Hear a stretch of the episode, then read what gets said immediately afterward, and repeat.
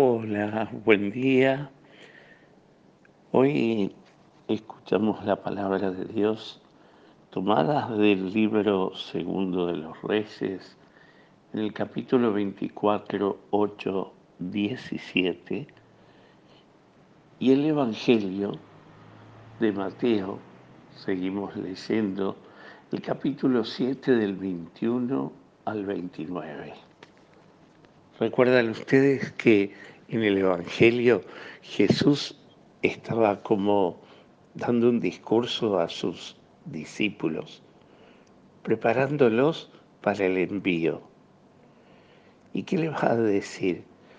No todo aquel que me dice, Señor, Señor, va a entrar en el reino de los cielos, sino aquel que escucha mi palabra y la pone en práctica.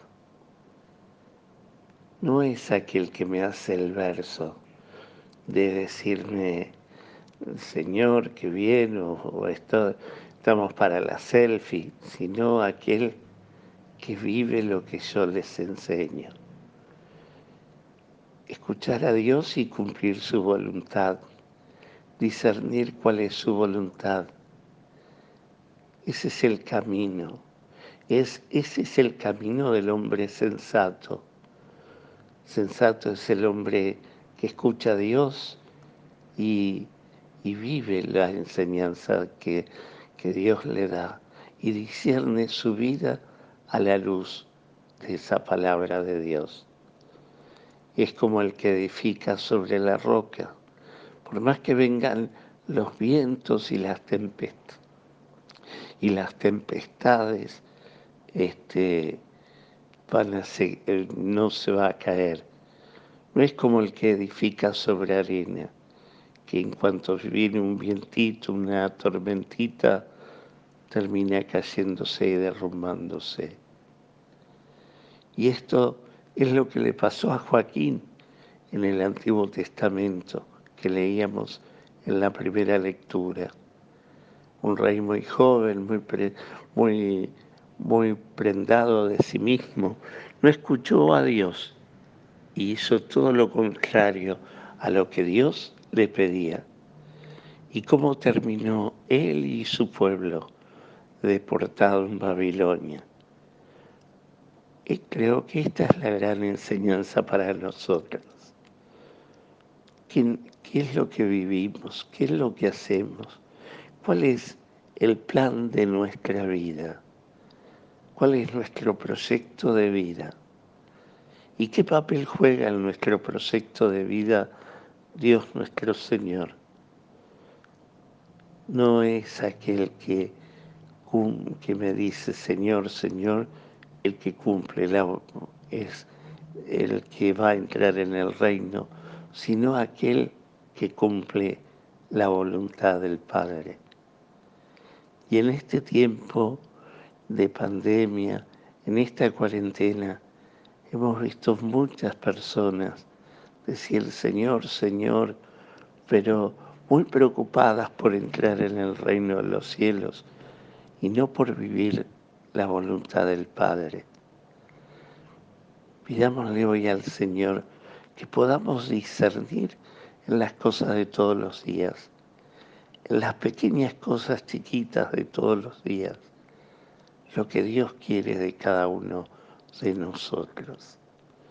Ciertamente que Él expresa su voluntad en nuestras tareas chiquitas de todos los días, en, esas, en nuestra obligación de Estado. Ahí, ahí está nuestro sagrario, ahí está nuestra adoración, ahí está nuestra comunión con Él poder descubrirlo, poder valorar que estás ahí en este trabajo de todos los días, en esta obligación, en estos mis hijos, en esto que tengo que hacer a diario, ahí, en esta rutina, aunque sea esta rutina de pandemia, en este encierro, en esta cuarentena, ahí en mi obligación en mi vida diaria, en mi obligación de Estado. ahí estás, Señor. Esa es tu voluntad. Y la idea es que yo pueda vivir como laico ahí tu, mi consagración a vos, como laico. Los laicos no tienen que consagrar el pan y el vino como nosotros los sacerdotes, pero sí tienen que consagrar el mundo que viven. Consagrar es hacer presente a Jesús, descubrir a Jesús, como hacer Juan el Bautista, señalar a Jesús, ahí estás.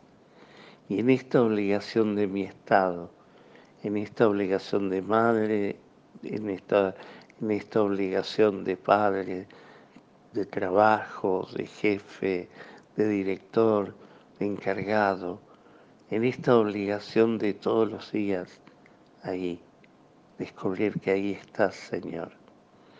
Gracias, Señor, por estar tan cerca, pero dame los ojos de la fe para que te pueda ver y que no te ande buscando por todos lados desesperadamente, angustiosamente, como en este tiempo de cuarentena, pensando y angustiándome por las, las obligaciones religiosas que no he cumplido.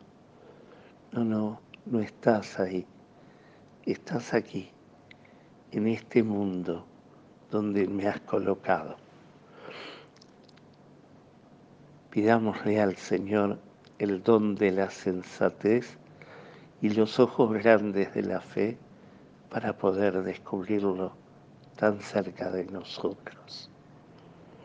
Que el Señor hoy te conceda un maravilloso día, te colme su gracia y te dé su paz, en el nombre del Padre, del Hijo y del Espíritu Santo. Amén.